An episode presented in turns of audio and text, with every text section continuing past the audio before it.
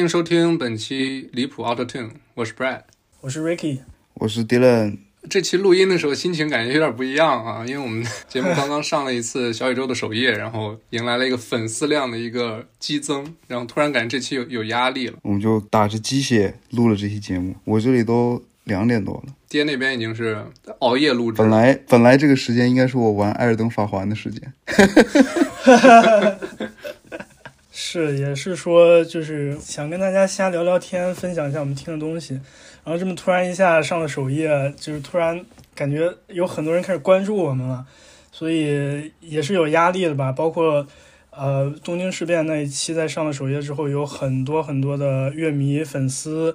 呃有鼓励我们的，有说我们的内容做得好的，当然也有。呃，就是给我们一些指正，给我们一些意见的，所以我们也希望通过这次机会，能够作为一个乐迷，而且是业余的呃乐迷，我们也希望能够继续努力吧，把内容做得更好，然后在接下来给大家带来更多的好的内容。然后这次我们其实也不是因为上了首页临时有什么新的动作啊，这期的选题早就定好了，然后也拖了很久，因为之前三人都。各有各的忙，然后最近终于能闲下来，然后赶快把这期提上日程。这期就是讲齐柏林飞艇，嗯，其实这期被安排在上期朋克的那期节目之后，也挺有意思的，因为上期正好是呃悲惨童年的那帮孩子，然后怎么说，本身的这个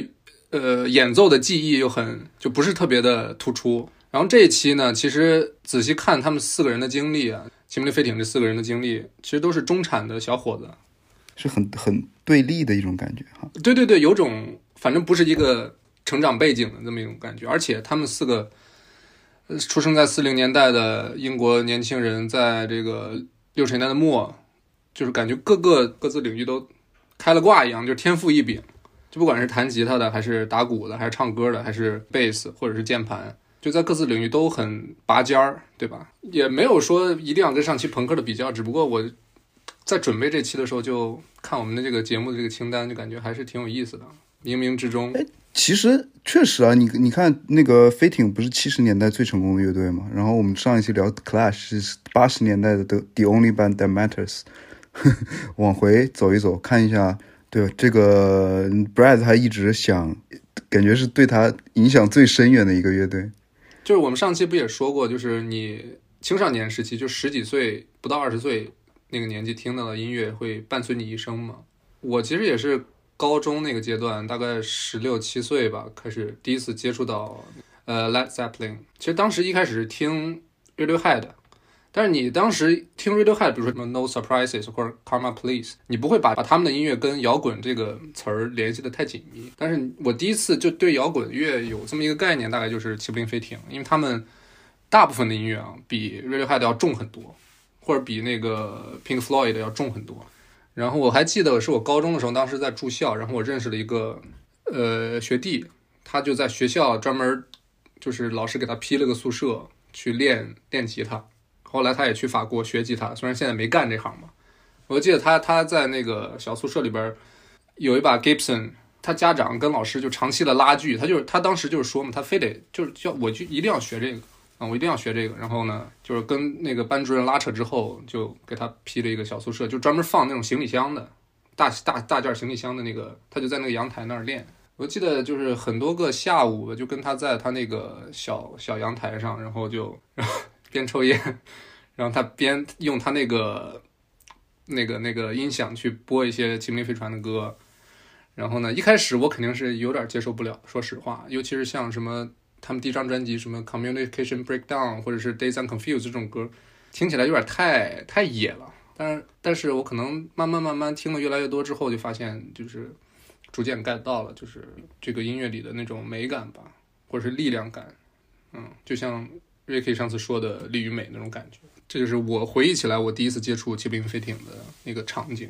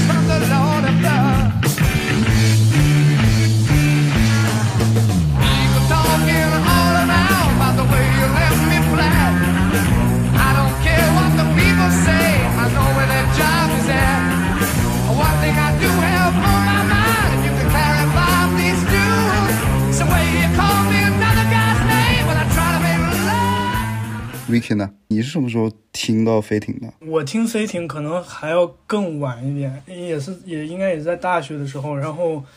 呃也是我自己感兴趣，然后想去听，就是顺着这个年代嘛，也是从 Radiohead 开始听，然后我就往前摸，去听早一些年代的呃乐队，然后就听到齐柏林飞艇。我听到飞艇的第一首歌应该是《Heart Heartbreaker》。当时我应该心情蛮好的，所以我听到就是当时戴着耳机听，就觉得特别有劲，很爽那种感觉，所以我可能接下来就去听了他们其他的一些歌，包括之后学吉他呀，可能肯定的《Stairway to Heaven》这这什么这这歌已经就是太太流行烂了，太过于流行了。也不是说它不好吧，就是对，就是听了太多遍了，可能听腻了。就是所有学吉他的人可能都觉得这首歌是圣曲、圣歌那种感觉。呃，去年我听很多 Pink Floyd，然后同时我可能把 Led Zeppelin 拿出来也听了很多遍，因为毕竟我们之前说的嘛，七十年代力学、美学这两个分支，就是你可能有时候心情想听一些安静的，让你可以思考的音乐，然后有些时候你可能想音乐带给你一些力量和能量吧。对，那如果说到我，我没听过齐柏林飞艇。啊，对我其实这个这个问题有点纳闷儿，就比如说，呃，上期是 Dylan Carey 啊，我没我不太听过那个朋克，对，这一期一下就看出来我我是捧哏的。但齐柏林飞艇它这个它这个名字，其实你为什么就因为你刚才也说过，它是七十年代最最大的那支乐队嘛，就很奇怪，因为就是我也在想，我为什么就就是这么有名的一个乐队，我就从来没有想去听过。然后我之前录节目的时候还想过，就是一就想了一下，我我以前就是接触，比如说摇滚乐的这个路径，可能是这样的，就一一开始啊，比如说我我可能跟很多跟我一样的人，在这个年龄入门跟摇滚相关的音乐，可能是 Linkin Park。这个之后我们可以聊一聊，就就是从小到大听歌经历的这这一种感觉。然后我是从 Linkin Park 这个进入之后，比如说，如果因为我觉得 Led Zeppelin 可能也算一个 hard rock 或者 heavy metal 偏向的一个乐队，然后我是从呃 Linkin Park 转向了就是两千年初的那一批 new metal 嘛，然后我之后的路径就是越听越重啊，比如说从 new metal，然后就到 Metallica、Megadeth、Slayer，这就是 thrash metal 这四巨头，然后越听再重，就变成了那个挪威大黑脸们，就是烧教堂的那些 死亡金属和黑金属这些。是不是因为你听听过太多那个重金属了，你回去听齐柏林飞船就感觉有点不重不轻的？对对，就是这种感觉，觉，就是它处在于我一个审美的中间地带。比如说，我要往重的听，我听我我我我会听更重的。我觉得，就到现在，虽然我已经不听不怎么听金属了，但我现在还挺喜欢 Slayer。然后，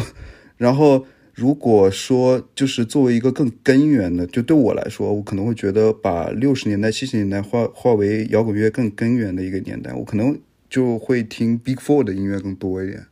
Beatles 啊，或者 The Who 或者 Rolling Stones，所以他就处在一个这样尴尬的一个中间地带，被我错过了。然后，其实我是在准备这个节目的时候才开始，这特别深入、比较深入的去了解啊、飞艇，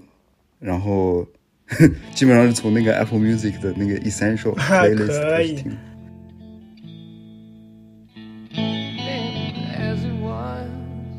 Then again it will be. Though the course may change sometimes, rivers always reach the sea.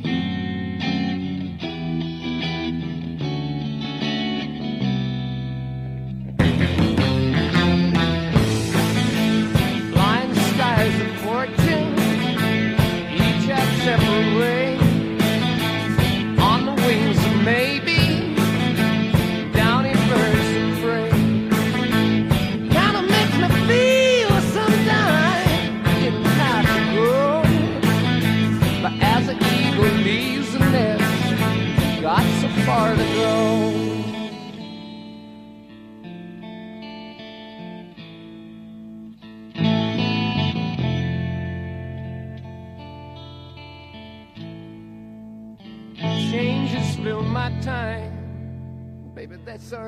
确实这样，就是因为很多人会给这个秦岭飞艇一个标签，就是在在硬摇滚之后说啊说就说到这个呃金属了。我忘了是 Jimmy Page 还是那个 Robert Plant，他比较反感这个词儿，比较反感这个标签儿。对，我也不觉得秦岭飞艇是一个重金属乐队啊，但是就是因为我本身也不太听重金属，所以我很很能理解迪伦刚才说的，就是因为重金属的存在，他们反而显得没那么金属了。所以这个这个还是是这样的，他们就是一个比较纯粹的硬摇滚嘛。而且你嗯仔细听他们，因为这准备这期节目，我仔细的把所有的专辑又听了一遍，你会发现其实他们在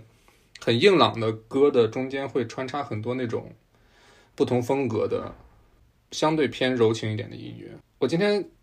准备节目的时候的想法就是，打开任何一个呃音乐 APP 的呃他们那个热门单曲前十，我们都不要放，我就把那些 对那些遗漏下来的歌啊，或者说那些没那么流行的歌，带大家再重新听一遍。前十太难了吧？前五吧。一般就是什么 Immigrant Song、Stairways to Heaven 就这种歌，或者 Black Dog 就类似 Rock and Roll，咱这些歌都不要放。可以啊，就放那些，对，可以让像 Dylan 这样的这个没有可以啊。这个这个长期听过飞艇的人，重新再认识一下飞艇，对吧？你不可能因为《Starway to Heaven》这首歌吸引了这么这么群粉丝，在几十年里对他们都这么推崇。比如说听这张专辑的第一遍，你会喜欢某两首歌，然后你听到第十遍的时候，你会发现之前没有那么抓耳朵的歌也开始变得抓耳朵。还是先对这个乐队进行一个简单的介绍吧。嗯，我用两三句话，这个乐队大概就是六八年成立的，然后呢，呃，故事的就是主音吉他手 Jimmy Page，他当时已经是一个很成功的录音室乐手，再加上他也去过那个 Yardbirds，然后呢，当时 Yardbirds 他几个成员都离开了之后呢，他需要找新的这个团队成员，他首先就经人介绍认识了 Robert Plant，就是那个主唱，Robert Plant 呢就把他之前乐队的那个鼓手叫 John Bonham，外号叫 Bonzo，介绍给我过来了，他们的贝斯手和键盘手就是 John Paul Jones，之前就跟吉米佩奇跟他在录音室合作过，就给其他的乐队进行过演奏啊之类的，然后就主动联系 Jimmy Page 说，我能不能也加入？这四个人的阵容就这么定下来了。然后六九年初，他们发行了第一张专辑，然后七九年呢发布了最后一张专辑。八零年，鼓手邦走因为这个喝酒，怎么说呢？酗酒之后呢，被自己呕吐物相当于噎死了，在睡梦中离世了。对，然后八零年，相当于这个乐队就解散了。然后他们八二年又发布了一张，就是包含之前没有发布过作品的一张专辑，叫《Coda》，是吧？然后这就是他们所有的，就他们的成员就没变过哈，就一直就是四个人。然后如果有一个人离开了，然后他们就解散了，这也挺罕见的，我觉得就没有任何人员变动的乐队真的挺罕见。呃，对对对，这也是我喜欢这个乐队的原因之一。你去看那个什么 Deep Purple 或者是其他乐队，我天，这人来回来去换了一群又一群，你就搞明白了，你知道吗？就有种从一而终的感觉，就是某种意义上也是有种美感在的。然后就像刚才 Dylan 说，他们是七零年代最成功的乐队，也是最流行的乐队。就不管是专辑的销量，还是现场门票的那种销量，都是那个年代最最最顶尖的吧。他们嗯、说七十年代最成功，应该也算是音乐作品上、艺术成就上跟商业上这两方面都是最成功的。我觉得，你一个平克·弗洛伊德粉丝对这个评价服气吗？确实啊，你这么说也有道理。他们俩算同一时期吧？呃，Pink Floyd 应该更早一些吧？没有，其实你你还真别说，其实真算同一时期，因为你看 Pink Floyd，他他那个《月之暗面》是一九七三年的，然后这个时候一九七三年 Led Zeppelin 应该已经出到呃三第三第四张专辑了。他第四张专辑是七一年，相当于他六六九年到七一年直接发了四张。哦，对对对对，对，然后他七三年前后应该已经发到 House of the Holy。对啊、那这么说的话，我觉得呃，Pink Floyd 应该算是比较晚的，稍微晚一些了。七三年才有《月之暗面》，然后七九年才有《迷墙》。那个时候飞艇我感觉已经在走下坡路了，或者说就飞艇可能他们就是就像刚才说的，从六九年到七一年这短短的几年之间，他们连发了四张就质量特别高的专辑嘛。因为他们四个人刚在一起的时候，这化学反应肯定就很好，就是没有一个拖后腿的。你像这个 Jim Page 和 John Jones，他们之前都经历了好几年的录音室的磨练，他们知道自己的做什么样的弹奏、演奏和怎么去控制各个。我感觉做音乐还是相对来说比较成熟的吧。金佩奇的经验太老道了，我感觉就是他好像给六十年代的很多不就包括呃 The Who 好像这这这一类型的乐队都给他们录过音。对，而且说到这里，说到 The Who 的话，其实呃，Jimmy Page 跟 The Who 那几个人关系都特关系都特好。对，最一开始的时候，Jimmy Page 他们就是呃，飞艇这个乐队刚就是还没成立，就是在计划这件事情的时候，有一次就是 Jimmy Page 跟呃 The Who 的贝斯手呃 John Entwistle，还有呃 The Who 的鼓手 Keith Moon，对他俩。然后他们一块儿就是在录音室里就聊天来着，就是说，然后 Jimmy Page 就说我们一块儿组个乐队怎么样？Super Band 是吧？那个对，然后 Kiss Moon 还是呃 John Entwistle 他就他就说、呃我们这就是几个巨星组一个乐队，那肯定就像一个铅气球一样，就是我们飞到天上，然后就是这个分量太重了，立马就会掉下来。所以他们一开始乐队的名字就叫 Lead Balloon 铅气球。然后之后他们觉得这个名字可能听起来不那么酷，然后就改成了齐柏林飞艇 Led Zeppelin。相当于他们把一个内部的梗变成了自己的乐队的名字。是应该，因为一开始之前不是他们用的是那个 Yardbirds，之前 Jim Page 他那个乐队嘛，后来他们想用 New Yardbirds，结果这个名字就不让用，但是也还好，因为 Keith Moon 其实也是个对，也是个大疯子，太疯了，他估计炸药哥，爆破鬼才，对，长得像个小精灵，但其实是一个他妈疯批，我靠！刚刚咱们那个介绍比较简略啊，就是如果稍微详细一点讲讲这个乐队的前身啊，包括他们整个这几呃十几年的呃乐队的那个经历来看的话，我觉得它的前身就是刚像像我们刚刚说的叫雏鸟乐队 Yardbirds，或者叫庭中之鸟。或者叫新兵，呃，对，它有好多种翻译，反正就没有一个固定的。然后 Yardbirds 这个乐队，我觉得如果呃，就是早期的摇滚听得多的朋友们，肯定就知道这个乐队的名字，因为这个乐队就是为之后的摇滚界培养了太多太多的摇滚呃吉他之神，嗯，优秀吉他。比如说 Eric，对 Eric Clapton，呃 Jimmy Page，还有 Jeff Beck，他们尤其是他们三个人。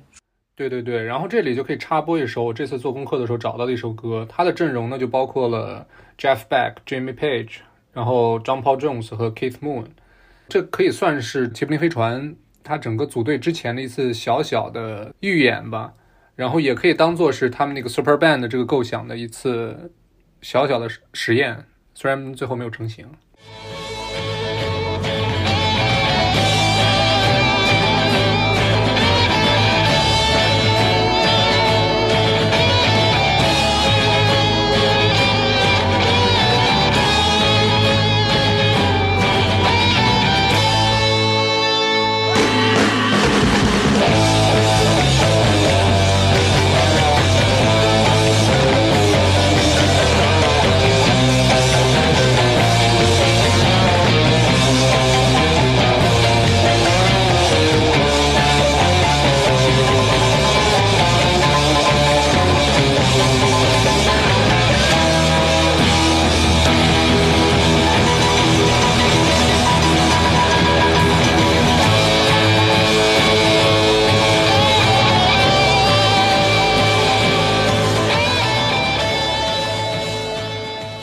它其实一开始成立，除了成员之间他配合的特别好之外，就化学反应特别好之外，也是因为他们因为 Yardbirds 原因，他们这个 Jim Page 手里握了一个合同，因为他之后还有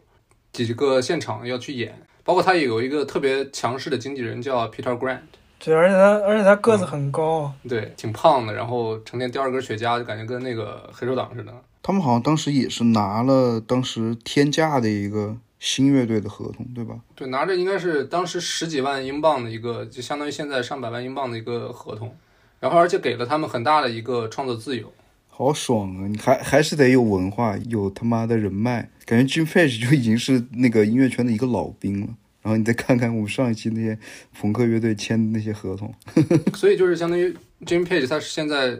有一个很好的团队，然后手着手里又拿了一大笔钱和一个很就对他没有任何创作限制的合同，这就对，这就是这个乐队的起点。其实这这一切发生的时候，就是六九年那一年，Jimmy Page 才二十四岁，然后这个主唱 Robert Plant 才二十岁，然后张 Paul Jones 二十三，然后这个 Bonzo 是也是二十岁，就相当于这六九年到差不多八零年，这发生的这一切都是在他们二十多岁的时候，不管是创作也好，还是他们中间各种，比如说跟那些 groupie 的故事啊，或者他们酗酒的故事啊，或者砸酒店的故事，都是在二十多岁的时候发生的。就这一切回想起来都很神奇，你知道吗？就这些音乐，你感觉不像是二十多岁的人能怎么说呢？可能当时他们出生那个年纪，成长的环境也不不太一样吧。我觉得，四零年战后出生，就感觉百废待兴似的，就然后又冷战，可能大家没有像现在青少年这么 carefree 啊。你这么说确实，你想想这些歌都是二十多岁的人写的，真觉得挺震撼的。那你说二十多岁，咱们二十多岁的时候，要是能写出《Cashmere》这这样的歌，那应该是什么水平啊！我天，差不多就是我这个年纪，他们写他们发的《Cashmere》这个歌，我觉得其实我很好奇的一点就是，他们在这个时候组成乐队了，他们是为什么会把自己的音乐往这个方向去去整呢？我因为我感觉那个年代好像没有那么，呃，我觉得他们可能是带来了一种新的声音，在六十年代、七十年代交界的时候，他们把音乐推到更有力量、更重的这个这个方向，尤其是在我觉得在方法上，我觉得你听他们的音乐可以。跟他们之前的音乐人或者乐队相比，就挺不一样的。有一部分我觉得肯定可以归功于金佩吉他的这个作为录音师和制作人这方面的他的熟练的技巧，他知道怎么样去把啊、比如说器乐的响度或者音音场的那种感觉，就是他们以挺挺划时代的。因为我我是从第一张专辑开始听的。确实，你还是可以听到很浓的那个 blues 的感觉，因为他们的背景就是这个样子的。但是整个声响就是纯粹从声音和声音带给人的感觉上，他觉得他跟之前的英国的，不管是哪怕说你就是那几支乐队里面最重，可能算是的呼吧，我觉得就是他们那一代乐队，但是整体给人的听感就挺不一样的。我觉得还是像之前说的，就是 Jimmy Page 他受布鲁斯的影响很大嘛。我记得他采访的时候好像说过，就是他想把布鲁斯的音乐做的更更响一点，更更声音更大一点。然后呢，他他找到的这个主唱 Robert Plant，他唱歌的方式又是那种很穿透力的，就很很类似后期很多金属乐队吧的那种主唱的那种方法，影响很很多人。对，然后再加上 Bonzo，他本身鼓的那种力量感又很很重。不管是频率也好，还是节奏也好，好像就是张 Paul Jones 他会起到是那个平衡的作用吧。我觉得这是种团队成员的之间那种必然吧，或者说他们之间配合起来，然后共同决定的一个审美的取向吧。可能在那个那个时候就恰好就出现了那个，就像这个 Dylan 刚才说的，就是他们第一张专辑第一首歌是 Good Time Bad Times，对吧？那首歌其实就，我到现在就也也挺喜欢的。我感觉他们放在他们这个乐队第一张专辑第一首歌还是有原因的吧。奠定了他们整个这个大部分的曲风吧，还是给我的一种感觉就是他们超前就超前在他们在六十年代末一开始在一起的时候就直接制造出了一个新的声音，这个时候就感觉应应对那句话就是大人时代变了，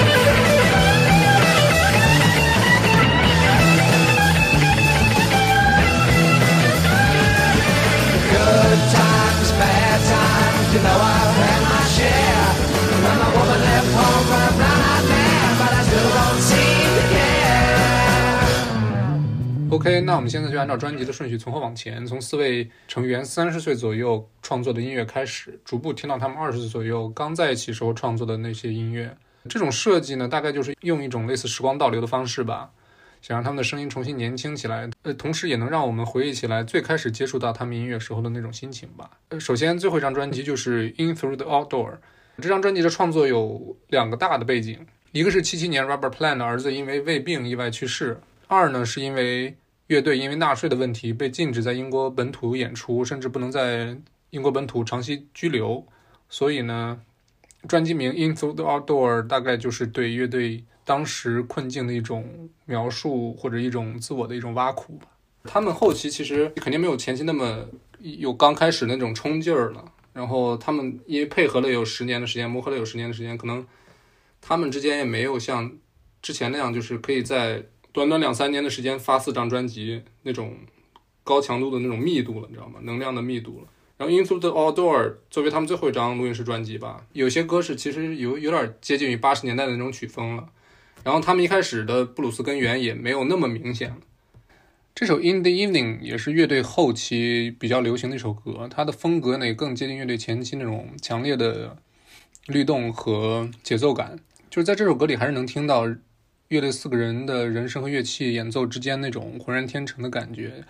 经过了十年的。不断的排练和演出，已经到了一种化境，也算是乐队后期在不断的去把自己跟其他风格融融合的尝试中，回归乐队本源的一首歌吧，算是。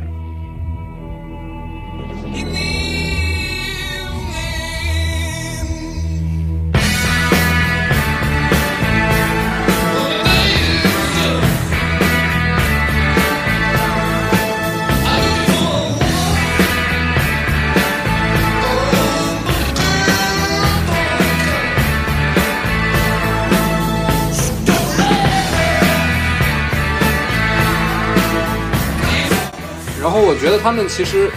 重的原因，就是因为他们的吉他和鼓永远是他们的编排永远是配合起来，就是贴合。你看他吉他的鼓的这个贴合度很强。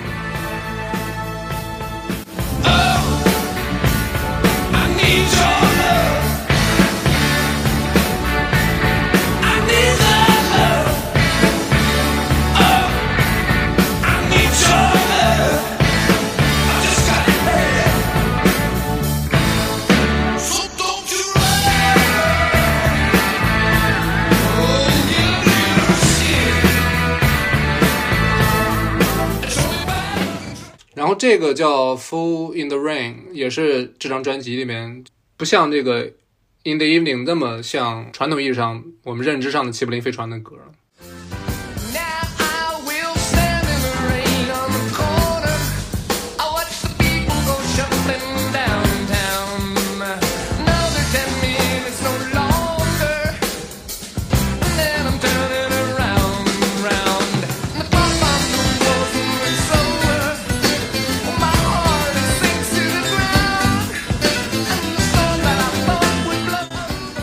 这歌也太不像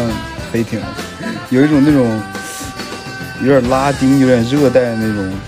度假的感觉，感觉特别像那个跳恰恰舞的那种 groove。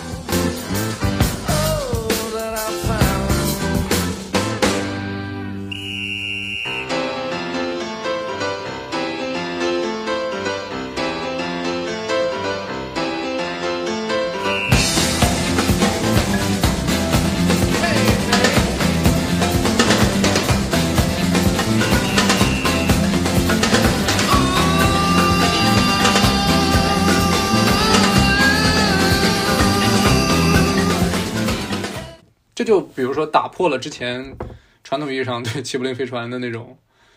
重啊硬的那种那种感觉。嗯，接下来我们就来到了乐队的倒数第二张专辑《Presence》。这张专辑是一九七六年发行的，呃，也是录制于 Rubber Plant 的车祸之后。这场车祸也导致了 Rubber Plant 之后一年的时间里都在轮椅上度过的。然后也是从这个时候开始，之前一直顺风顺水的 Let's Upling 开始遭受到了一连串的打击，呃，包括像我们刚才说的 Robert Plant 年幼儿子的意外去世，以及八零年的 Bonzo 的去世。然后在 Robert Plant 的康复阶段呢，他跟 Jimmy Page 开始了这张 Presence 的制作，而这首 Achilles Last Stand 也算是 Rubber Plan 对于自己车祸的一种某种意义上的回应吧。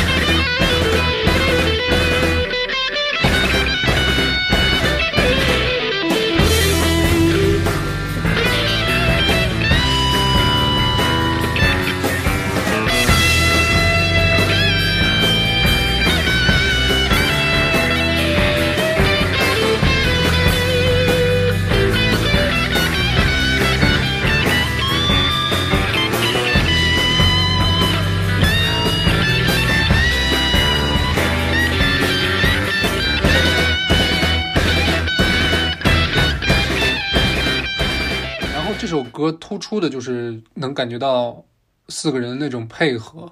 尤其是邦走，他这个鼓给这首歌带来那种行进感和压迫感，是那种往前推动的感觉就很强烈。对你这么一说，我就想起来刚放那首歌，呃，《Fall in the Rain》那首歌，其实我之前看过一个视频，就是分析这首歌里的鼓点，就是说其实 Bonzo 在这首歌他对鼓的编排是非常巧妙的，因为他鼓打的节奏跟呃 Jimmy Page 吉他弹的节奏是不一样的，就是他们是两个拍子同时进行。然后差不多每十二下还是每多少下，他们会汇合一次，所以每到那一下的时候，你我们可能就是专业上听不出来，但是每到那一下的时候，会觉得很爽，就当当当当当当当噔，就就就就那种感觉。这首歌，所以我也觉得这是我们听到这首歌会觉得很舒服，呃的一个原因，就是他对鼓的处理很好。对他，他们相当于音乐人，除了自己演奏以外，他知道怎么去让听众听起来更舒服嘛。所以他们演奏的时候，或者他们编排的时候，他们编曲的时候，会刻意的去去这么做。对，也是一种技巧吧。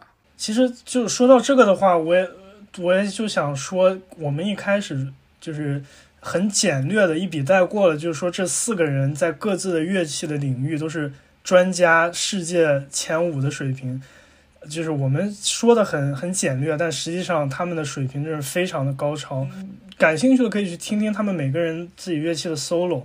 然后这是这个乐队的一个方面，就是我觉得，假如呃你一个乐队，你每个人的器乐都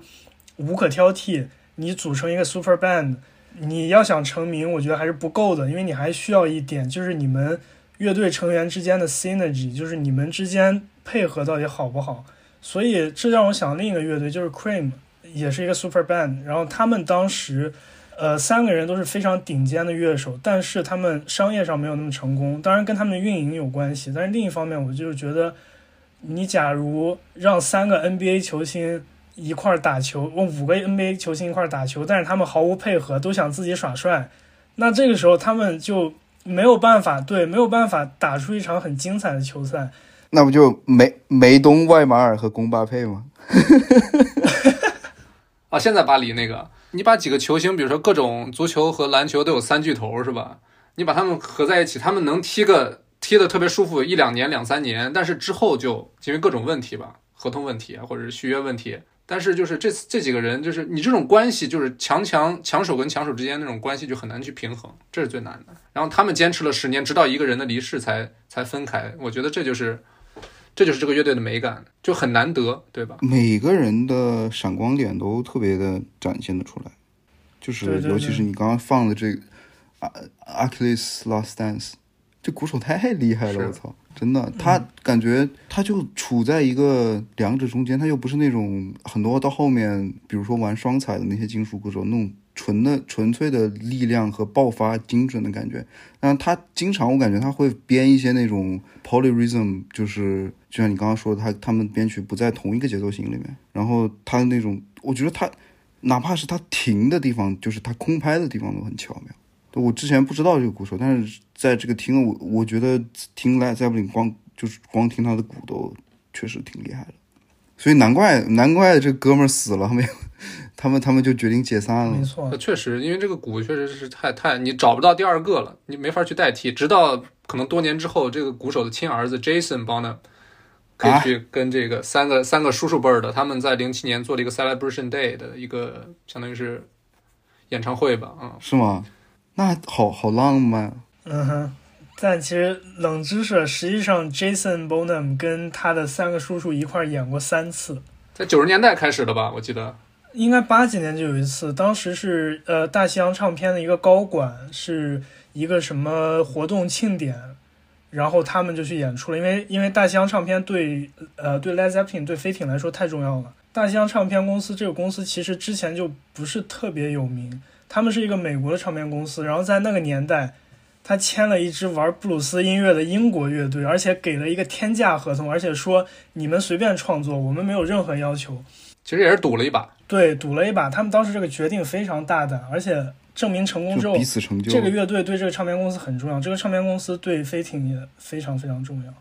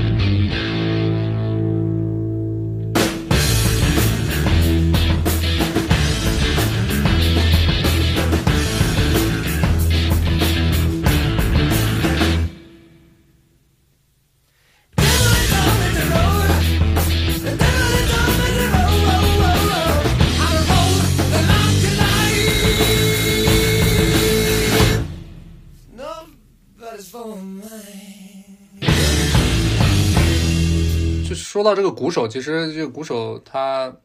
这个邦佐也是个挺复杂的人，咱中间就穿插着把四个人都聊一下吧。说到这个鼓手的话，就很多人就说他其实是在巡演过程中是最野的那个，你就他因为他最后的死因也是就是饮酒过量的，相当于是。对，而再再插播一个冷知识，他那他当时酗酒过量死，是因为那一天他们巡演的时候，然后那天晚上他喝了四十个 shot 的伏特加，那一天，然后他就不行了，然后就只就就晚上睡觉就吐了，然后被自己的呕吐物窒息而死。就我知道这个这个死亡的方式还是在《绝命毒师》里边的，有一次那个 Pinkman 他女朋友，对我也是，呃，他那一任女朋友是我最喜欢的 Jesse Pinkman 女朋友，因为我觉得长得很很好看。聊偏了啊。就邦佐他虽然在那个巡演过程中是最野，因为酗酒的问题，喝醉了之后砸酒店呀、之类的，但好像他平时又是一个特别 family man 的一个人，他觉得他可能巡演之外，他就是想跟家人待在一起，陪老婆孩子，这点还挺挺有反差的。这能解释他他他儿子跟他感情嗯很好啊，对吧？挺好的，形成闭环了，在家庭生活中当一个好男人，然后需要发泄的去 巡演路上发泄，闭环了嘛。所以这个邦佐就是这这这人也挺复杂的，我觉得就是人在喝了酒之后，确实有各种各样的反应啊。就是尤其是我最近这几年一喝酒就断片儿，就还挺吓人的，就就有点不敢喝酒了。你就不知道你喝完之后到底干了啥，你知道吗？就很多时候你喝了酒之后，你就不是你了，或者说不是你正常的你了。我觉得帮助可能就是这种人吧，他越 handle 不了，他越喝，他越爱喝。嗯，咱们都没有试过在舞台上面对上万人演出两三个小时那种感觉，之后的那种那种感觉是。是我们难以想象的吧，所以他这个酗酒问题，我觉得确实是。但说到这里，我觉得又要提起一个人，就是他们的经纪人 Peter Grant，就是因为他们在美国巡演的时间，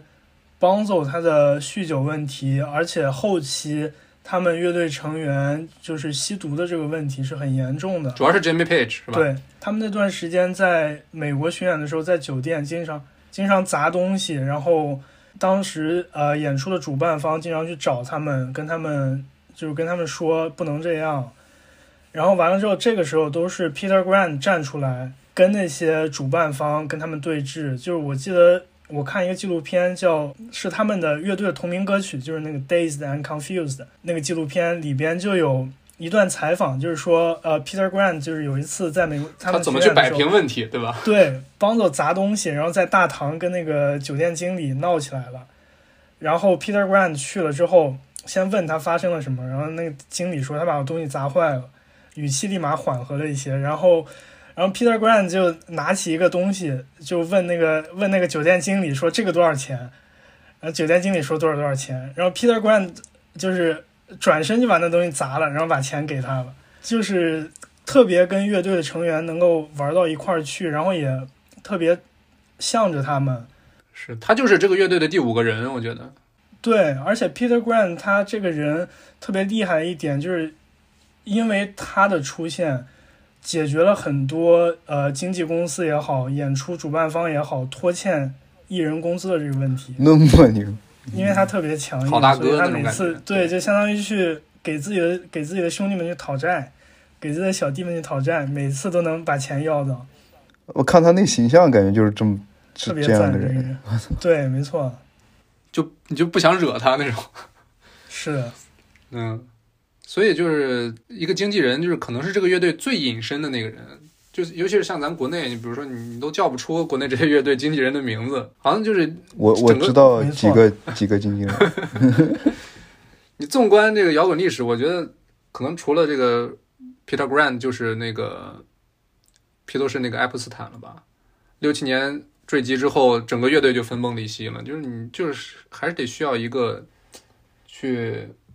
对。但是说这个，其实我觉得国外摇滚。当时音乐圈他们这个经纪人的文化其实还蛮重要的，像我们上一期聊的信手枪跟 Clash，他们的经纪人也都是就是神来之笔那种，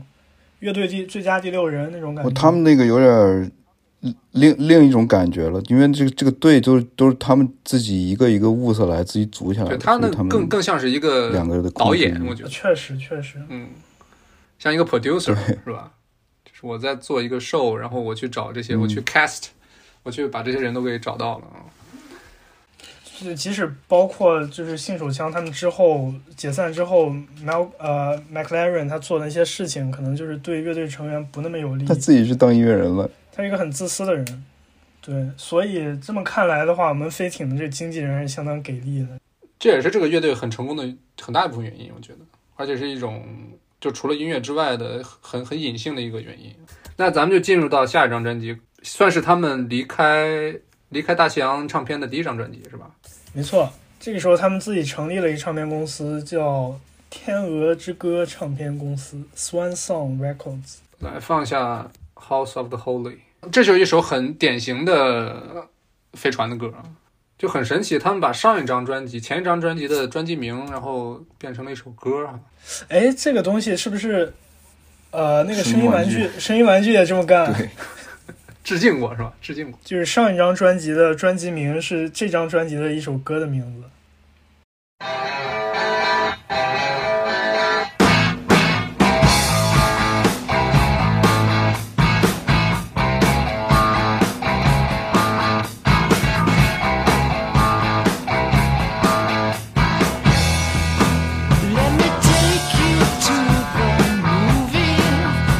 很多歌都是这么一个 riff，然后从头到尾，但是它这这个 riff 的旋律就很好听了，我觉得。让你听个够，相当于。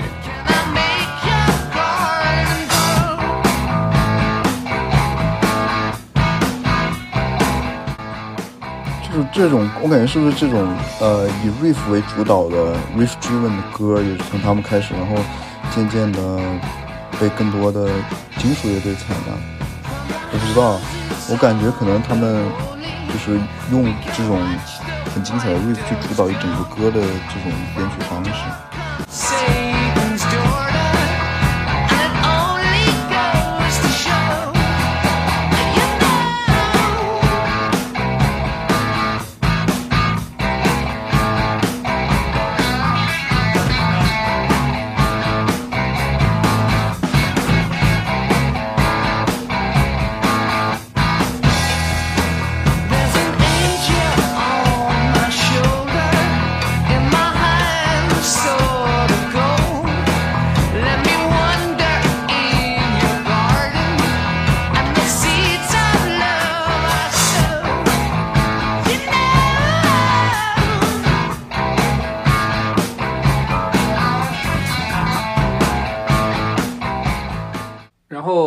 这首歌《In My Time of Dying》也是又又变成了一个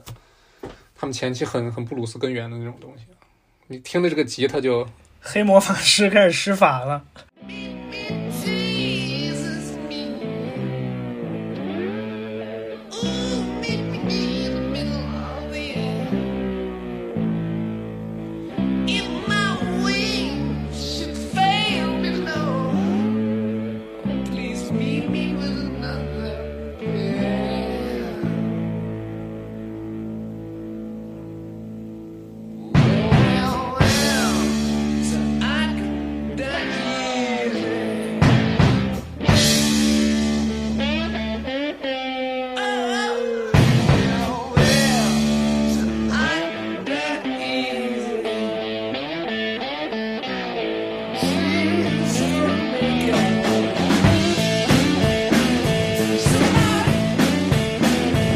歌很多时候都是前面的那个旋律，它后边会有个变奏，很多歌都是这样。对对，反而是那个变奏是最抓你耳朵的。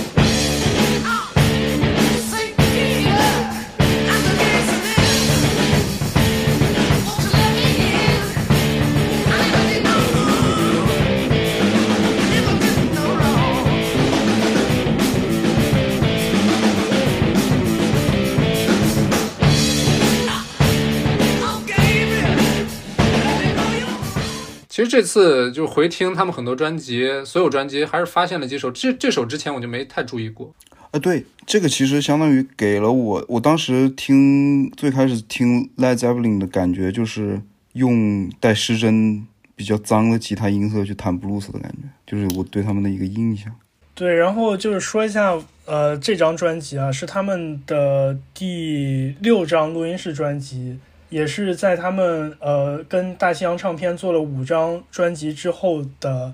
第一张专辑，相当于他们自己做了对个人厂牌做了一张专辑，然后这张专辑叫 Physical Graffiti，呃，也是很畅销，然后也是获得了业界的一一致好评。然后尤其是以他的主打歌《Cashmere》这首歌，呃，十分的有力量，十分的有行进感。这首歌也是，就我很喜欢，当然可能有点听腻了，但是我还是觉得常听常新嘛，这种感觉。因为听这首歌的时候，我会感觉像圣歌一样，有那种进行感，当当当当当当，就那种感觉。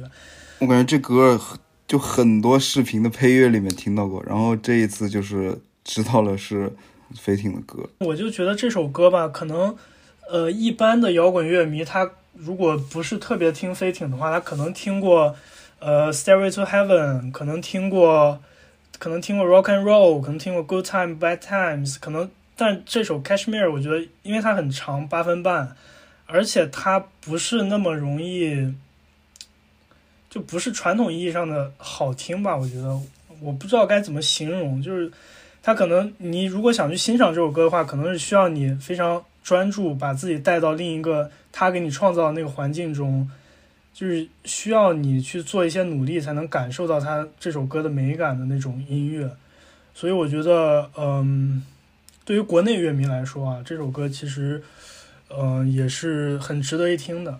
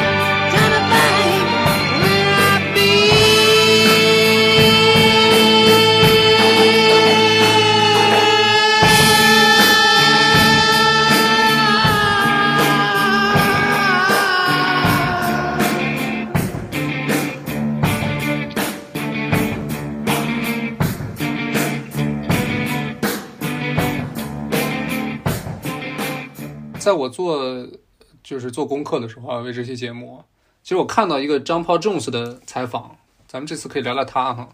因为他就说过，就是呃，随着乐队越做越大，就声势越来越大嘛，名望越来越高，然后乐队其实缺失了很多，就是他用的词儿叫 subtle，就是很细、很很细怎么说呢，腻的很细腻的东西啊，嗯，因为就是他们估计也知道听众是被他们那些特别有力量的歌吸引到的，所以他们会在后期很刻意的，就某种意义上很刻意去做一些越来越来越重的歌。然后张 Paul Jones 就是其实你看看他之后，就对他稍微了解之后，你发现他是一个挺低调的人。呃，对，这哥们儿好像是最低调的，贝斯手。对对对，就很典型的一个贝斯手啊。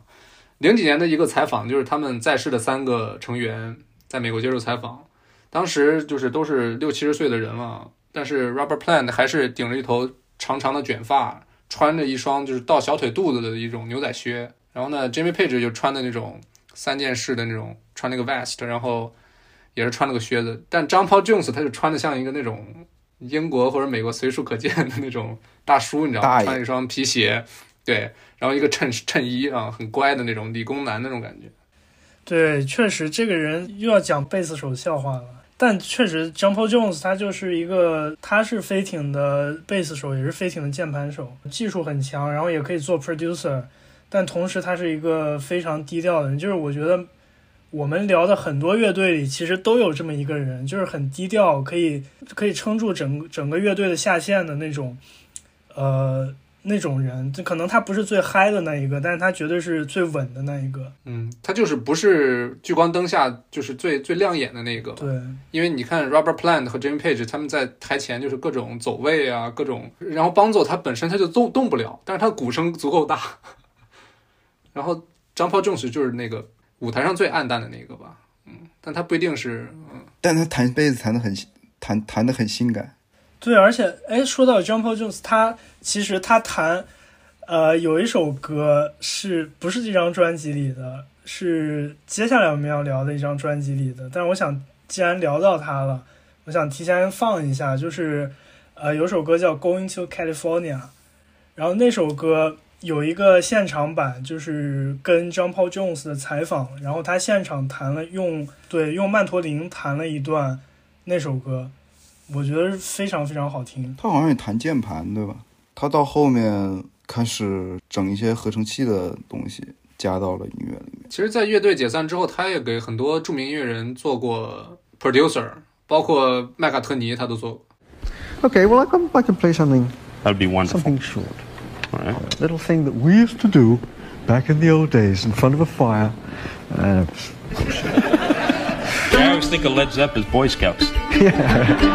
well, you know, be prepared, you know. "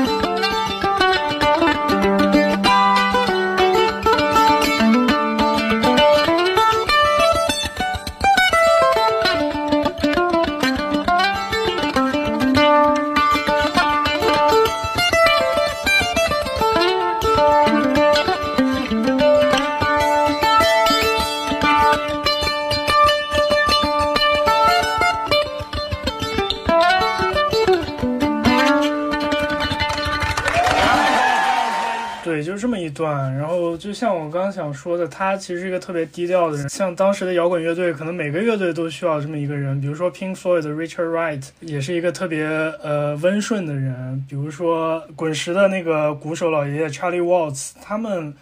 就都是那种看起来文质彬彬的，你完全想不到他当年六十年代是在那么野的一个乐队里。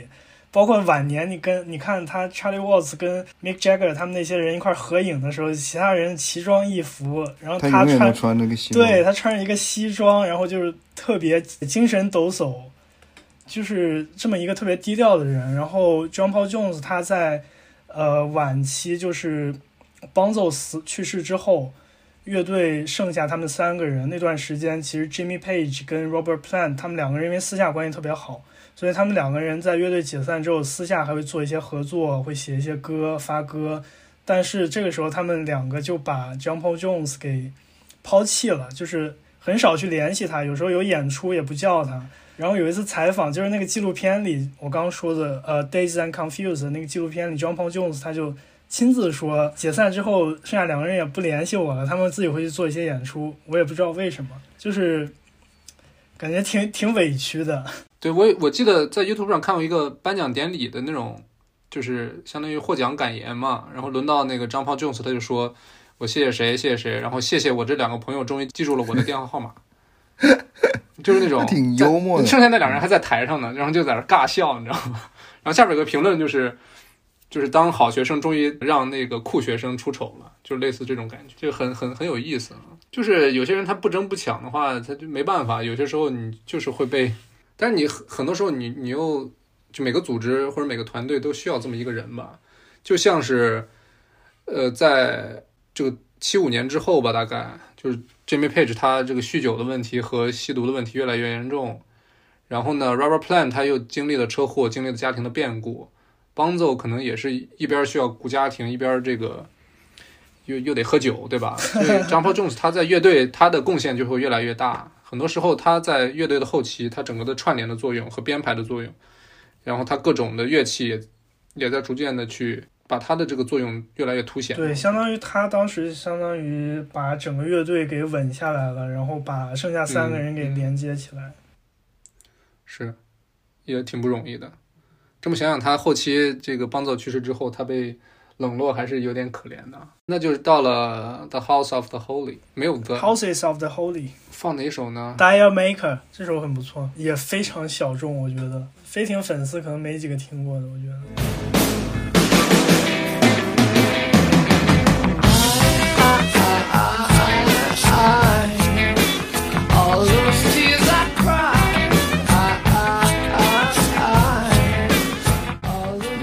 雷鬼起来了，怎么？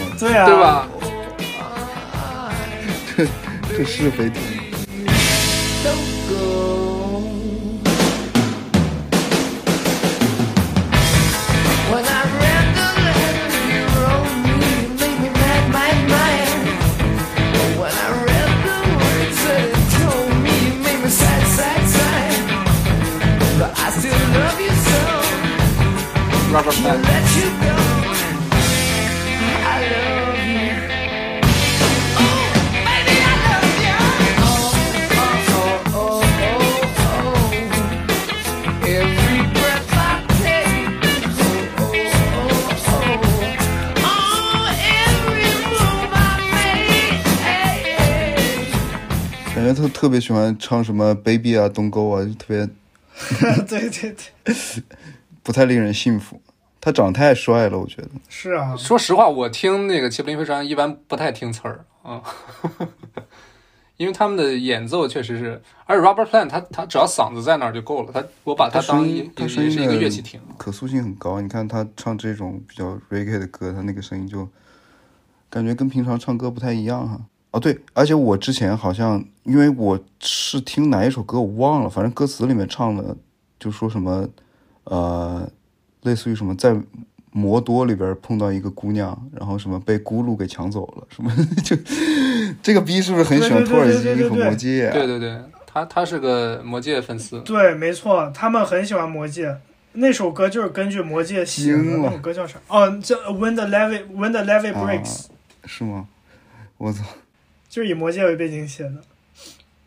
然后这张专辑《Houses of the Holy》，我嗯、还特别喜欢一首歌，也是我去年听的非常多的一首歌。之前想放在年度歌单里，但是太长了没放。就是呃这张专辑的第二首歌叫《The Rain Song》，然后这首歌也是我意外间发现的，像像挖到宝一样。因为这首歌说实话，飞艇的那么多有名的作品，这首歌真的排不上号。它在 Spotify 上播放量也只有四千八百万，就是在飞艇的歌里来说是很少的了。我想说这首歌是因为它情感很饱满，它不像是一首传统的飞艇的歌。它这首歌是用那个木吉他弹的，然后有一个现场版，就是只有 Robert Plant 跟 Jimmy Page 他们两个人，对他们两个人做的。然后呃，Jimmy Page 当时就用一把木吉他弹，就是我觉得也非常充分的展示了他的这个吉他的功力吧。因为听完这首歌之后，我也想去学这首歌嘛，然后发现这首歌它的呃调弦是独特的，就是呃不是标准和弦，而且它的这个调弦我查了一下，好像就非常少，非常少的歌会用这个调弦。他能想出来这样的安排，我觉得挺不可思议的。当然，我是作为一个新手啊来看的话，就是他整首歌的呃吉他跟 Robert Plant 人声融合的特别好，包括他情感的积蓄，到最后鼓突然加进来，就是整个感觉非常非常的舒服，尤其后边。呃，他 Robert Plan 他那一下爆发，就是让你觉得整个情绪就一下子全部出来了。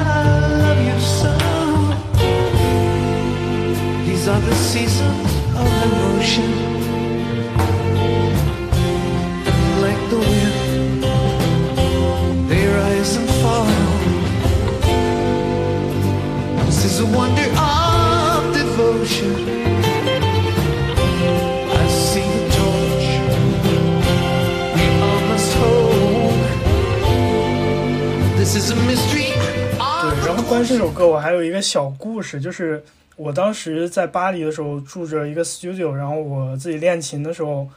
当时还在夏天，然后练琴的时候太热了，会把窗户打开，然后那个楼就住户隔得很近，然后当时在弹这个 Rain Song 在练，然后弹着弹着我累了，我就把琴放下，我就在那里休息，然后过了会儿突然听见邻居就是院子里传来这首歌的声音，然后我就伸出头去看，我就惊了，我伸出头去看，然后发现我楼下有一个大叔，他把脑袋从窗户里伸出来，然后看着我，然后他用法语跟我说，他用法语跟我说：“你刚弹的是这个吗？”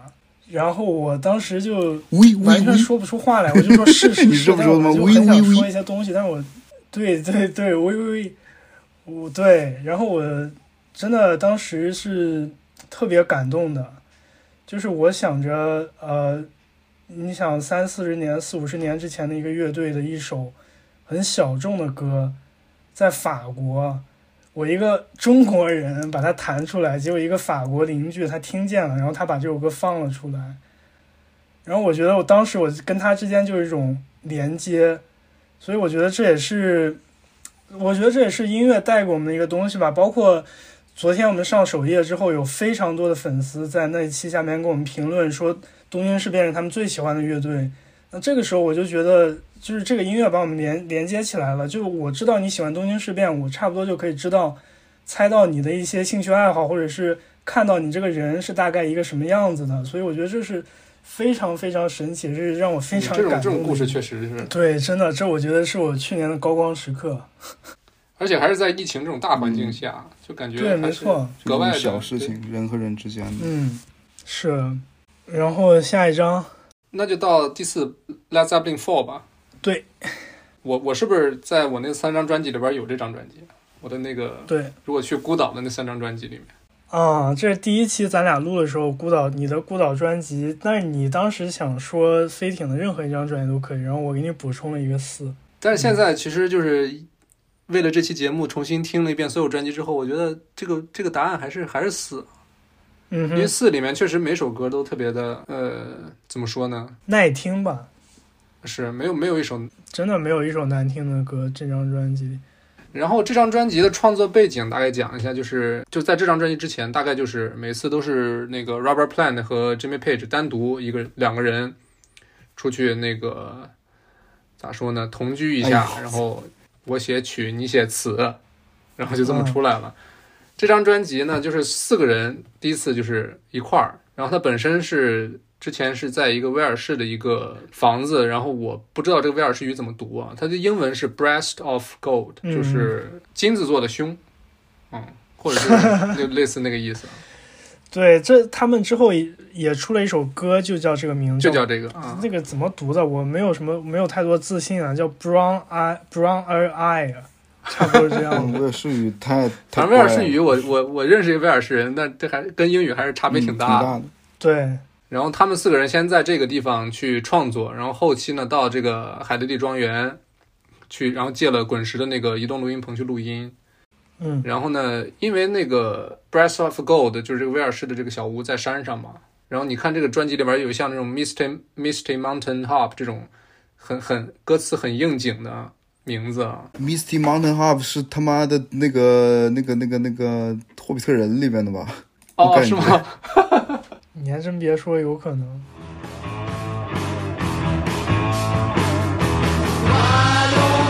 Take a good look at yourself and describe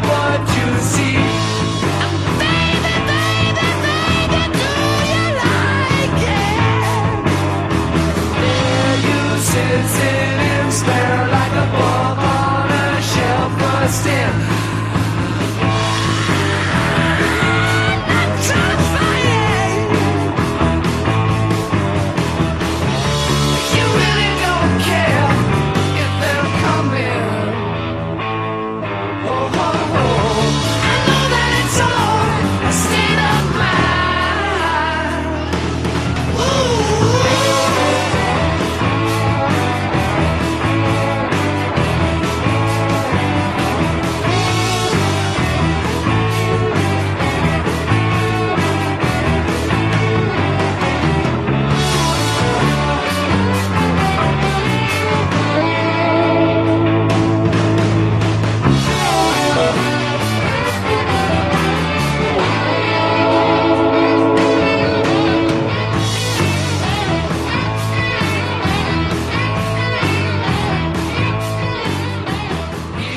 海德利庄园它其实是一个很有它有个很大的好处，就是它周围很安静，然后又可以让四个人都同时住在里面。嗯这个这个地方安静到就好像说是当时那个年代，就是周围方圆几公里吧，连一个酒吧都找不到，我操，所以就让某些就是嗜酒如命的人没法儿，对吧？太过于放纵。这个时候大家都把创造力拿出来了。嗯啊，是啊，就更专注一点嘛。然后呢，他们其实就住在这个地方，然后旁边有一个那种移动录音棚，就其实就相当于住在录音棚里。嗯但是呢，环境又不是说住在录音棚里那种特别恶劣的环境，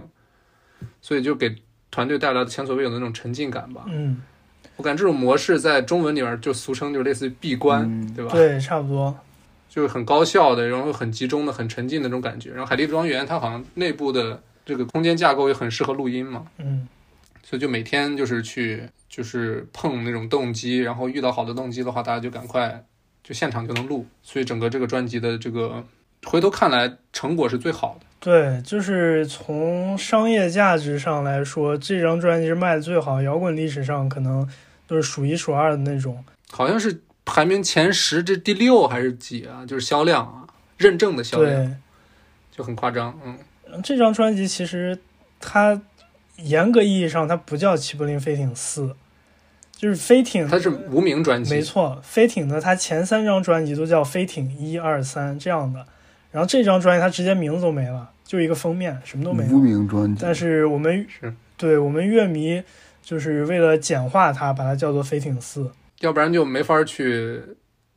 就是说它，对，对？时间线上是第四张专辑，然后从内容上来看的话，确实也像你刚介绍那个背景一样，它呃像 Mountain 啊什么，包括那个 Black Dog，其实它的这个名字来源就是他们在山上，就是在那个庄园里录音，然后有时候看到一条黑色的狗，然后就写出来了，就用了这个名字。包括刚像刚我们说的 Jimmy Page 是黑魔法粉，黑魔法的铁粉，他也很喜欢魔戒。然后你看第三首歌叫《The Battle of Evermore》，我觉得这首歌听起来就像《魔戒》里的那个大战场景。嗯，某某个战役吧是吧？嗯，五军之战之类的对是吧？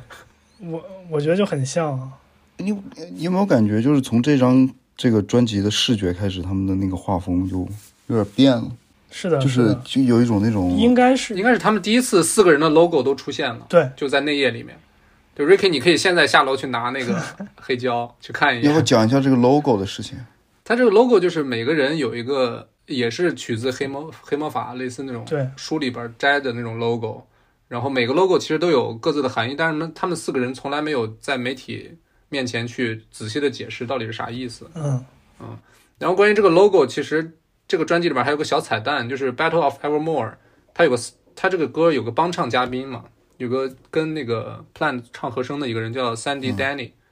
他其实专辑内页上也有一个自己的小 logo，、哦，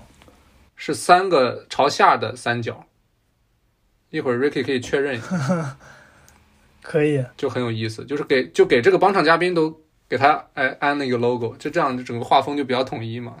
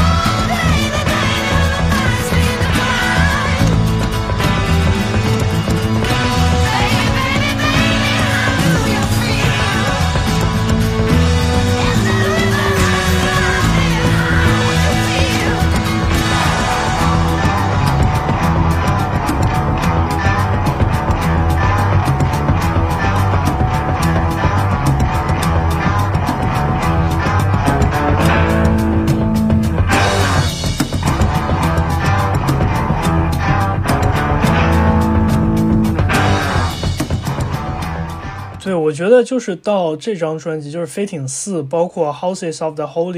他那个专辑封面啊，大家都看过的话，就这两张专辑，我觉得是 Jimmy Page 他对这个黑魔法的痴迷到了一个巅峰的时候。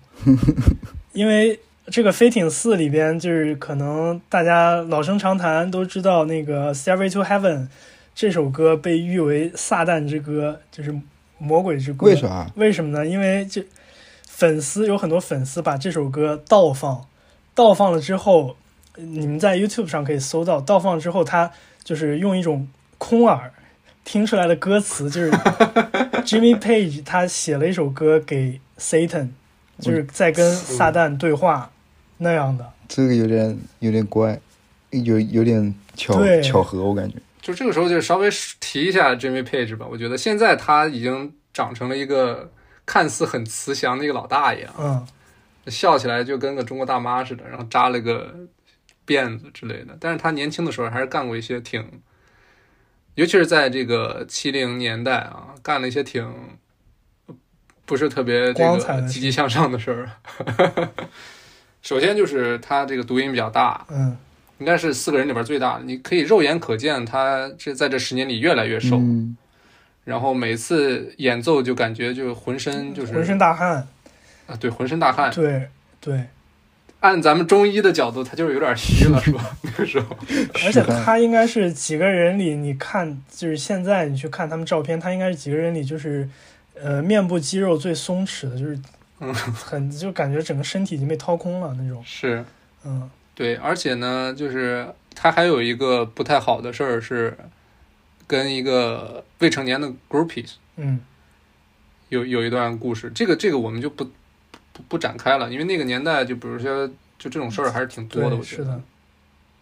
一个是摇滚圈儿，一个是那个好莱坞那边都都挺多这种事儿的，我们就这这个东西评论那个年代的环境，我们现在都没法儿去设身处地的去去说了。是但是这这种这种事儿肯定是不太好的嗯啊。所以就是 Jimmy Page 还是挺挺干了挺多荒唐事儿的。嗯，然后就这张专辑的话，它我觉得很很厉害一点，就是飞艇，你看，就是六九年才算成立吧，对吧？嗯，这张专辑第四张专辑，这时候才七一年，他们用了两年时间创作了四张专辑，而且每一张都是全都是传世经典，这个水平就挺夸张的，确实真的挺夸张。而且那个时候他们只有二十岁出头，是呀。你就相当于让 Pink Floyd 四年之内写出四两年之内写出四张《月之暗面》，这可能吗？两年之内把《迷墙》《月之暗面》《Wish You Were Here》Animals 这四张全写完，完全不可能。嗯，当然，我这个类比是比较夸张啊，粉丝别喷我。对，有点夸张了。但是他们前期确实有点冲的太猛了，是啊他们可能是确实是那个之间的化学反应也到那个位置了，就是有种蓬勃的那种创作力，你停都停不下来对。我们我们就是能写出这么好的歌的。他们当时可能也想的是，我们可能五十五年、十年能一直这样下去。但是后来的话，就是就各种原因呢，就是让让这些人的创作力没有那么就开始这几年这么旺盛。对，但我觉，但我觉得就是很不要脸、很卑鄙的说啊，我觉得邦走在这个时间点上，就是去他的去世其实是还挺巧的，对，不是什么坏事，因为这个乐队从他们最后两张专辑我们也可以看出来，到从 Presence 到 In Through the Outdoor 这两张专辑可以明显感觉出来，他们一方面是创作能力不行了。啊，另一方面就是感觉他们开始做之前老的一些东西了，就是开始炒冷饭了，差不多。所以这个时候邦走去世，然后整个乐队宣布解散，再也不以 Led Zeppelin 的名义去做新的作品，我觉得是一个很明智的选择，就是让美好停停停留到这里。对，给了他们剩下三个人一个很 decent 的理由去解散乐队吧。对，我之前看到 YouTube 那个有一些视频上面，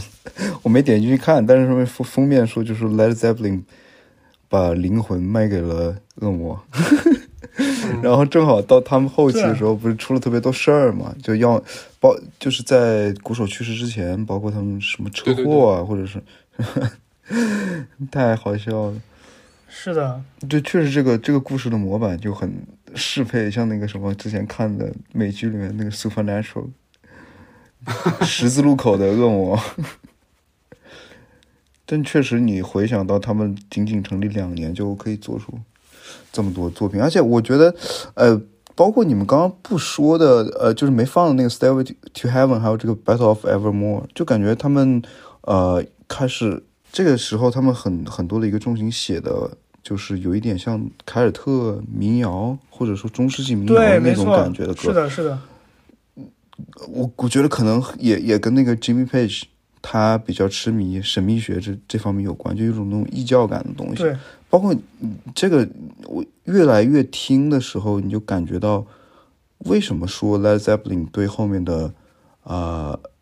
重金属音乐影响很大呢？我一开始啊，就是感觉好像没办法把它联系上，但你可以看出来很多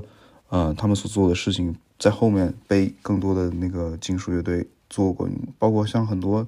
北欧的或者那边的，哪怕他们玩的很重的音乐，他们有时候也会做这种呃有点像异教民谣的这种音乐风格。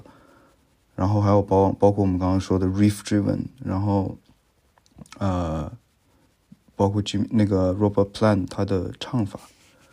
对嗯，我也是在这个节目里面就是感受到了，就是为什么说他们他们的对对后面之所以跟 heavy metal 和 metal 音乐联系上，因为我一开始感觉他这个当时听 Led z e p p e l i 就像我刚刚说的，不就是用比较失真的音乐去弹 blues 嘛？对，但是其实后有有有更多的东西可以去去解读，然后包括对后后来的音乐人有很多影响。If it keeps on raining,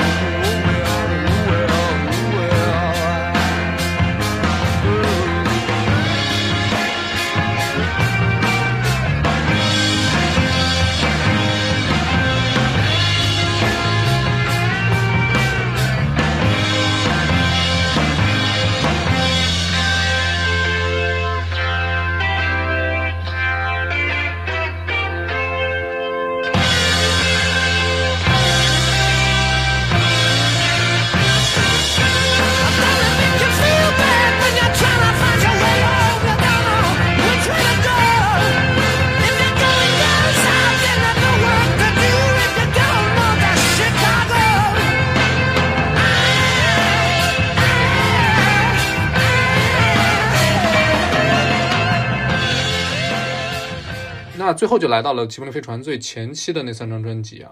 就是分别是《齐柏林飞船》一二三，然后这三张专辑其实就是他们可以算是他们比较前期吧，虽然虽然他们的前期很短哈，六九年发第一张，然后到了七一年发第四张，就短短两年时间已经很成熟了。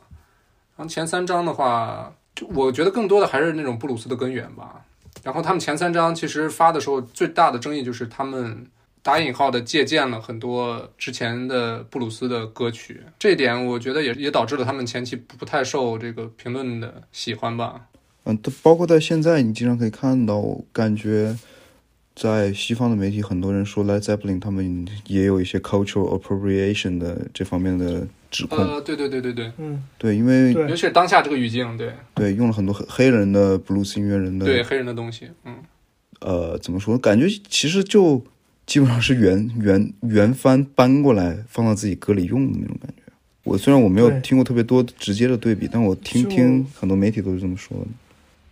是的，他前期的创作其实还是以 Jimmy Page 为主导的，然后从他第一张专辑就 Led Zeppelin 的呃 debut album 那张专辑里那首叫 Days and Confused 的那首歌，其实这首歌本来是 Jimmy Page 他在 Yardbirds 期间写给 Yardbirds 的，然后他之后到飞艇了，他把这首歌就是直接给飞艇的人演了。其实当时 Yardbirds 他们那几个人还挺就是挺反感的，就是可以听这首歌，假如呃感兴趣的朋友去听一下的话，就是 Yardbirds 这唱唱这首歌的版本其实是特别特别的前卫摇滚，就是迷幻摇滚的那个感觉的。然后他们搬过来，直接就是用硬硬摇滚的东西去唱，然后就是他之前的那些在 Yardbirds 的那些队友就觉得挺挺不地道的吧，反正就觉得你你背叛了我们，你从你从你从美学跳到了力学，我估计也是因为这件事开了一个不好的头吧。我估计很多时候这这这也是一个，估计他们是这个 PR 上出了一点问题。刚开始的时候，因为他们本身也不太爱接受采访，他们经纪人又比较强势，所以就是评论评论家对他们本身就没有太大的好感。再加上有这么一个呃借对布鲁斯的音乐的这种借鉴和改编的话，就有画饼去让人家说你的不好。他们好像虽然作为一个非常风头正盛的摇滚乐队，他们很很很回避接受媒体采访，然后尤其是挺讨厌乐评人的。对，我记得当年他们第一张专辑出的时候，呃，就是打头阵批评他们的，就是现在鼎鼎 有名的 Rolling Rolling Stone 那个杂志。Rolling Stone 当时就是说 Robert Plant 的声音特别娇柔造作，特别的，就是那个词叫 prissy，很软，就是说不够不够有劲。没想到人家之后直接启发了众多重金属乐队啊！对，然后你看到现在 Rolling Stone 还不是老老实实的把《Stair to Heaven》这首歌，或者说《飞艇四》放在他们滚石什么五百大，肯定前十。这其实相当于呼应到，就是我之前说的，为啥就是他们会在那个年代突然就想做这种音乐，可能也是就是因为他们创造了一个当时还大众不太接受的声音，所以他们在初期没有获得媒体上的一些称称赞嘛，然后也导致他们后来更加的独立，形式的风格更加独立特性嘛，一下串起来了。然后越来越神秘，嗯，是嗯，越来越回避媒体。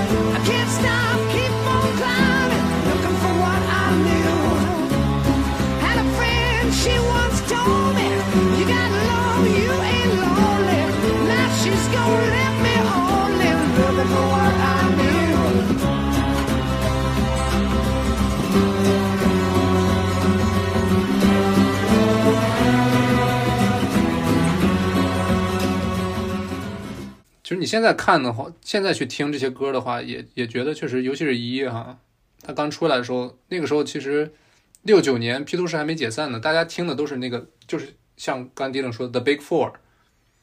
就很那种很很咋说呢呃车车库的那对种感觉。所以就突然有这么一个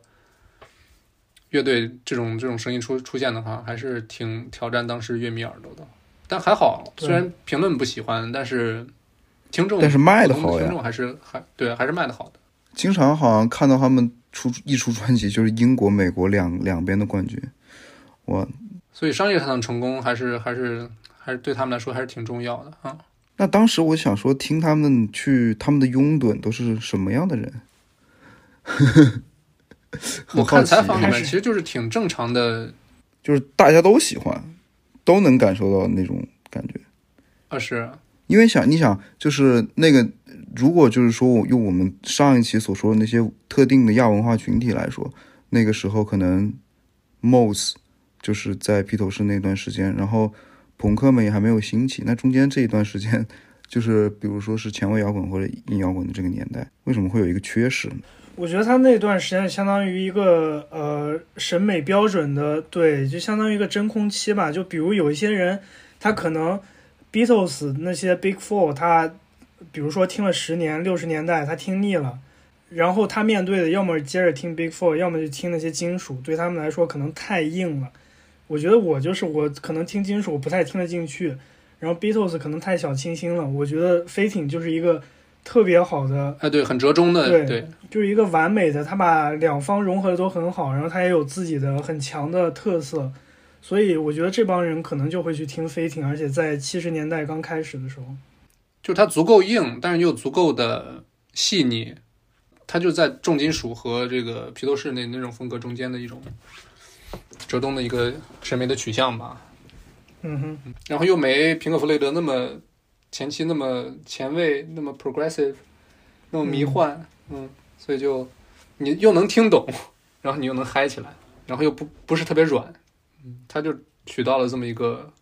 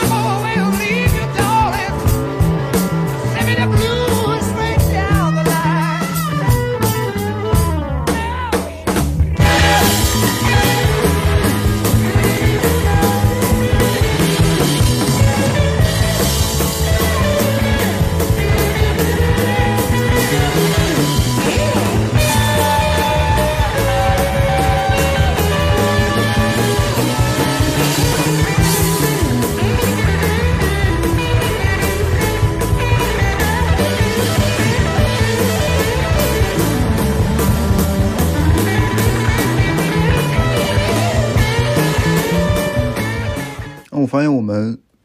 没有太聊到那个主唱的这个人，哦，对对对对，Robert Plant 其实就借着一个事儿可以聊聊他，就是在那个零七年 Celebration Day 的那个演唱会之后啊，其实 Jimmy Page 和 John Paul Jones 想，咱们要不就是直接借着这个机会进行一个全球的巡演嘛，但是 Robert Plant 就就拒绝了，就他不是特别支持这个事儿。他好像在一次采访中也说过，就是还好我们没有就我们在八十年代停下来了，然后也没有进行大规模的，就是他没有重组，然后进行全国全球的巡演。就很多乐队其实分散分开了之后又重新重组，然后对，对，说难听点儿就是说好听点儿，当然就是让乐迷重温重温这个旧旧旧日的那个，对吧？但我觉得 Robert Plant 他起码还是很清醒的，他原话就是我们要尽量往前看，就是他其实在之后也出过很多就是跟别人的合作也好，然后自己独立专辑也好，对个人专辑也好，就他其实还是挺清醒的，嗯，虽然他是可能是外界看来就是在这十年里，呃，他是聚光灯下最闪耀的那个人，你知道吗？他可能是台前最最最最靠前的那个人，但是他还是挺清醒的，我觉得这点儿挺难得的。我之前看到有一个 B 站上飞艇的那个视频，为什么会有人叫他妈呀？他就是在台上有点儿，长他他的比较比较中性，就他老是有种这种这种动作，然后长那个衣服也不系扣啊，然后穿着很紧身的裤子，对，就是 Ro- Robert Plant，他就老是穿那种衣服，然后一定要把胸膛露出来。对，就骚里骚气的。现在他是不是还那个往裤裆里塞袜子的？是不是他？就是他。对是他呀，就是他呀。对，然后对，然后他老喜欢往裤，他每次演出现场演出的时候都要往自己的裤裆里塞塞很多很多的袜子，不知道为什么。也没有很多很多，就显得下面鼓鼓的。我觉得他他的这个当时的装扮，你放在现在就很很很标准的那个呃同性恋人群会喜欢那种男生吧？我觉得会喜欢那种直男，甚至他他当时也不太像个现在当代定义下的那种狭狭义上的那种直男的形象。虽然相当于孩子，你看又又为后面那个，比如说华丽华丽金属或者那一代人打了一个模板，对对对，我觉得他们确实是某种意义上是承前启后的，不管是音乐上还是审美上嘛。对，这这个这个人确实帅，我觉得，我感觉那个年代最帅的就是唱歌的，就是一个是 Robert Plant，另一个可能就是 David Bowie 了，就是真的就是又美又帅的那种感觉。但 David Bowie 是嗯真的把打把那个男女的那个性别的那个隔阂去打，他是就是对推推的更更远了。那个时候唱歌的不是还有那个 Jim Morrison 吗？哦，对，还有 Jim Morrison，嗯，感觉他比 Plant 更狂野一点，就是那种野性，就是那种兽性，你知道吗？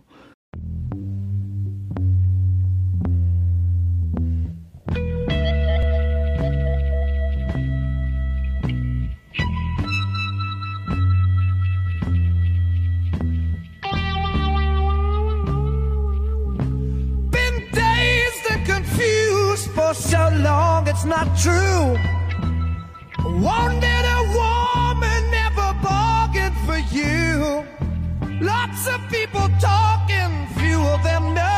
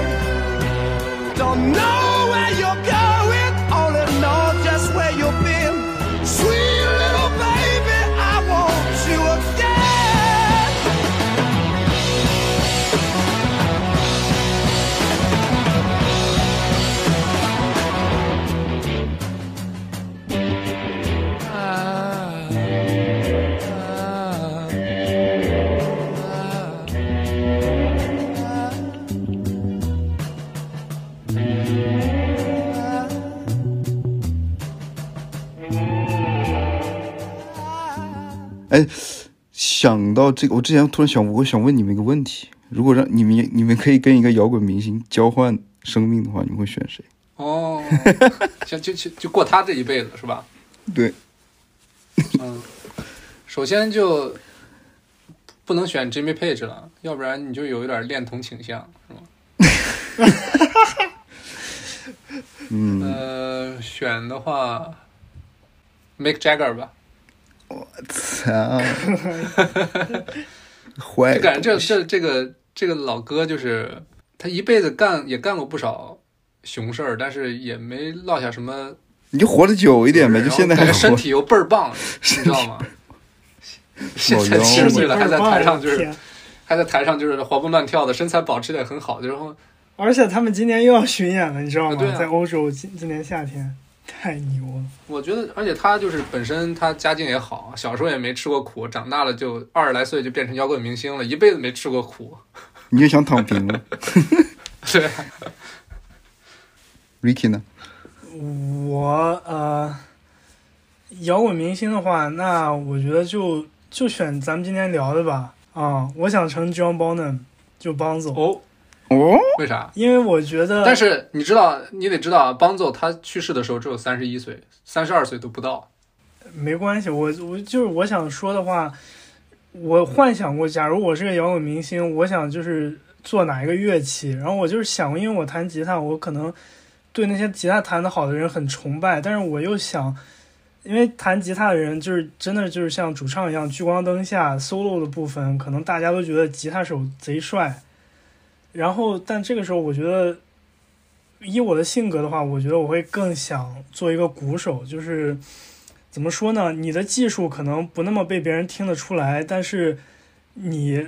是整个的节奏的对怎么说一个基石，你是整个节奏的一个基本盘。就是你在的时候发不是很动明显，但是你一消失就很明显。对，你可以带动大家，然后同时你打鼓的时候，不论这首歌你喜不喜欢，不论这首歌好不好听，你我觉得一个鼓手在打鼓的时候，一定都是贼嗨、贼开心的，嗯激对吧情饱满。我们平时看现场，对，也是这种感觉。然后我觉嗯得，我就希望过这样的生活，就是，呃，怎么说呢？是非常拼命的去生活。就是假如燃烧生命啊，对，就对，就是燃烧生命。我觉得是这样的。我不想就是活活的活个一百二十岁，结果每天过得都一样。那可能就是集中一点爆发出来，然后你每天可能过得十分充实，你觉得自己的生命在燃烧，在在爆炸。是，其实就是你太爱喝酒了。你最近是得少喝点酒。你呢？你你肯定有答案是吧？我我肯定想当 Jim Mor Jim Jim Morrison，哦，虽然死的有点早，十七岁，这个这个这个更不想活了。这个更不想活了，太不想活了。Jim Morrison 他的公墓不是放在巴黎吗？La Chaise，这你知道吧？我知道。对，叫他他的他的公墓放在呃拉雪茨公墓 b 拉 s h a z 肖邦好像也葬在那儿，反正还有还有一个音乐家想葬在那儿。很多很多。你知道我怎么怎么知道的吗？啊？那个就是当时我小以前看了一个那个纪录片，就是 Joey Side 去巡演，去欧洲巡演的一个纪录片，然后当时边远就专门去了那个 Jim Morrison 的墓，然后给他嗯撒了一瓶酒，然后放了三根烟。然后他哦他我不知道是谁，是边远说的，他说边远说还有一个歌手就也特别喜欢 Jim Morrison。嗯，然后他死后，他把他的骨灰撒了一些在 Jim Morrison 的墓上。太牛了。迪伦，你还没说你为啥想当 Jim Morrison？就没什么理由，就我不知道，我觉得他太酷了，可能，然后嗯，然后感觉他一生都特别传奇吧，只能说，然后他又是一个非常有浪漫而且有才华的人，然后他还可以他还可以认识尼寇，哎呀，行，伏笔了，一下丝绒。嗯，伏笔了，伏笔了。